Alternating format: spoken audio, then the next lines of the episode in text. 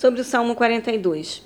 Os Salmos 42 a 49 foram escritos pelos descendentes de Corá, que foi um levita que liderou uma rebelião contra Moisés. Está escrito lá no livro de Números, Antigo Testamento, Números, capítulo 16, dos versículos 1 ao 35. Ele foi morto, mas seus descendentes permaneceram fiéis a Deus e continuaram a servir a Deus no templo.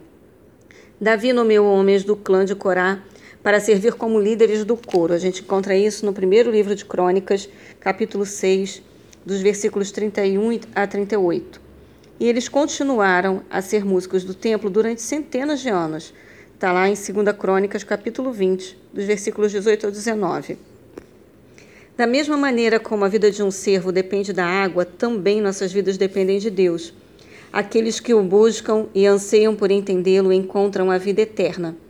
Sentindo-se separado de Deus, este salmista não conseguia descansar até que restaurasse seu relacionamento com Deus, porque sabia que a sua própria vida dependia disso. Você tem sede de Deus?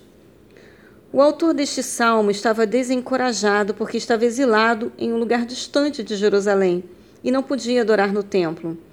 É, ele menciona aqui nos versículos 4 ou 5 festas judaicas, festas que eles faziam. E durante essas festas, que Deus deu, que falou para a nação fazer, a nação devia se lembrar do que Deus fazia por eles. Versículos 5 ao 6. A depressão é uma das aflições emocionais mais comuns.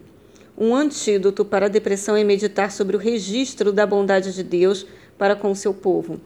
Isto tirará da sua mente da, a, a sua mente da situação atual, à medida que você concentrar seus pensamentos na capacidade que Deus tem de lhe ajudar e não na sua incapacidade de ajudar a si mesmo.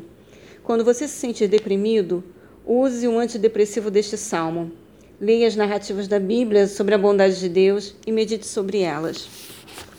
É, algo impressionante é que quanto mais se busca a Deus, mais se tem vontade de buscar, mais sede a gente tem.